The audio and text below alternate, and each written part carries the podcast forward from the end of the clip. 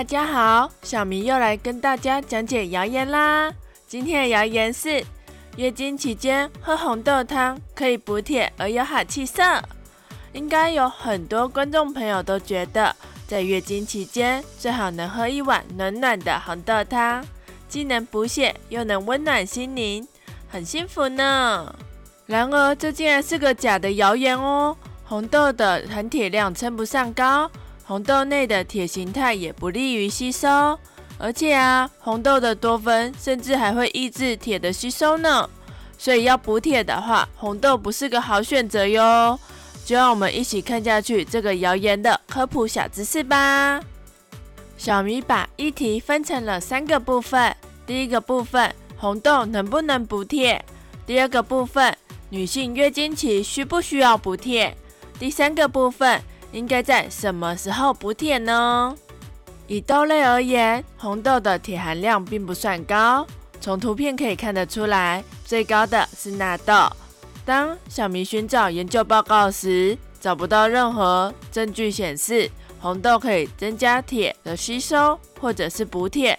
相反的，小明找到了红豆壳中所含的多酚会抑制年轻女性的铁质吸收哦。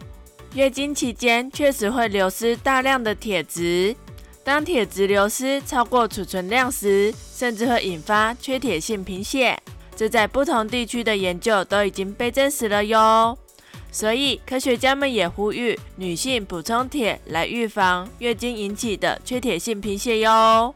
那么应该在月经前、月经后还是月经期间补充铁质呢？研究发现。每天补充铁质，能够增加铁的储存量。除了能够预防缺铁性的贫血以外，还能够降低疲劳，提升运动表现哦。但每天补充铁质的副作用就是肠胃道的不适，可能会有腹泻、便秘或者是疼痛感。如果发现自己每天补充铁质会有严重的副作用，那可以考虑间歇性的补充。研究显示，间歇性的补充铁质也可以有效预防缺铁性的贫血，并且其副作用也会降低哦。总体来说，红豆不是良好的铁质补充食品。如果月经时会严重流血并感到不适的人，可以尝试补充铁质来预防缺铁性贫血与疲劳。补充铁的时机，则是日常就需要补充哟。而不是月经时期才做特别的补充哦。间歇性补充会比每日补充来的安全。间歇性补充就是指一周补铁一到三次哟。补充资料来啦！虽然红豆不能补铁，但其实红豆也是很厉害的哟。动物实验显示，红豆有很好的减肥效果呢。嘿嘿，小米晚上决定就煮一碗红豆喽。既然补铁那么的重要，又有好处。小迷蛋要跟大家说，在饮食上我们要吃什么东西才能有很好的补铁效果啦？吃肉其实是最有效的补铁方法，对于铁的吸收率也比植物中的铁来的高，所以爱吃肉肉的朋友就不用担心缺铁啦。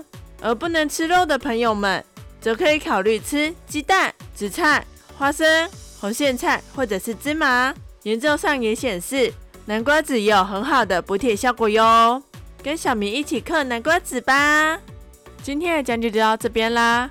小明跟大家说个好消息，我们的频道总观看数快要突破两千了呢。虽然订阅数的成长没有观看数高就是了。如果觉得麋鹿团队有什么不足的地方，也请大家多多指教哟。再麻烦大家帮我们多多点击订阅以及追踪我们的 FB 粉丝专业。感谢您的观看，我们会继续努力的。下次见，拜拜。